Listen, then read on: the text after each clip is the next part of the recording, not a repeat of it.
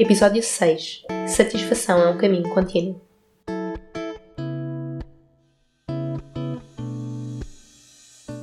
Olá, bom dia, boa tarde ou boa noite. Eu sou a Suelen e nos próximos episódios estaremos a falar sobre imagem, beleza e fé. Sejam bem-vindas e obrigada por me ouvirem. Há vários motivos para fazermos mudanças de visual. Eu mesma não digo que não voltarei a esticar, cortar ou fazer outra coisa qualquer ao meu cabelo, mas a verdade que se tem evidenciado para mim é Deus me fez como Ele quis e fez-me perfeita. Isto tira-me o sono quando no meu coração eu estou demasiado obcecada em corresponder a padrões que nunca me irei encaixar. Isto faz-me alguma revolta quando olho para uma revista e quero me comparar.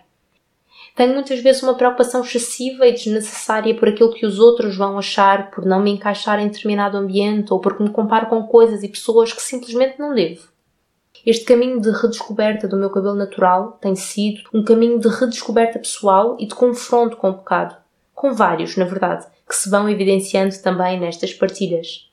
Desde as viagens ao passado, nas longas horas à volta de pentes e a desfazer nós, o riso fácil de uma miúda cheia de sonhos, ao peso de não me enquadrar.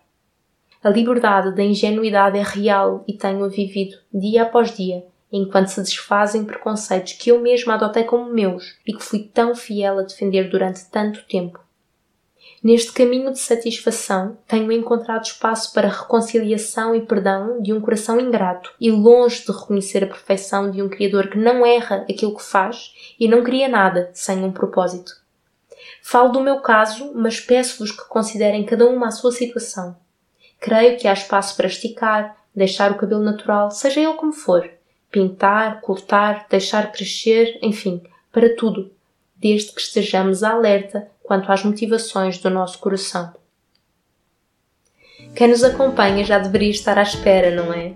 Sim, queremos que o nosso coração é enganoso e naturalmente dividido e inclinado para o pecado, mas sabemos que Deus nos purifica, renova e fortalece os corações, de forma a que vejamos a sua criação tal como ela é, maravilhosa, e nós somos criação sua, cada uma conhecida desde antes de nascermos, criadas de forma maravilhosa para a sua glória.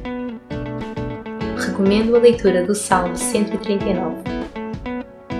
A série de podcasts Processos de Transformação no Corpo e no Coração é uma produção do Benditas. Acede ao nosso site e nos acompanhe pelas redes sociais em benditas.blog para mais recursos de conteúdos cristãos produzidos por mulheres que amam a Jesus. Que Deus muito vos abençoe, um abraço e até mais!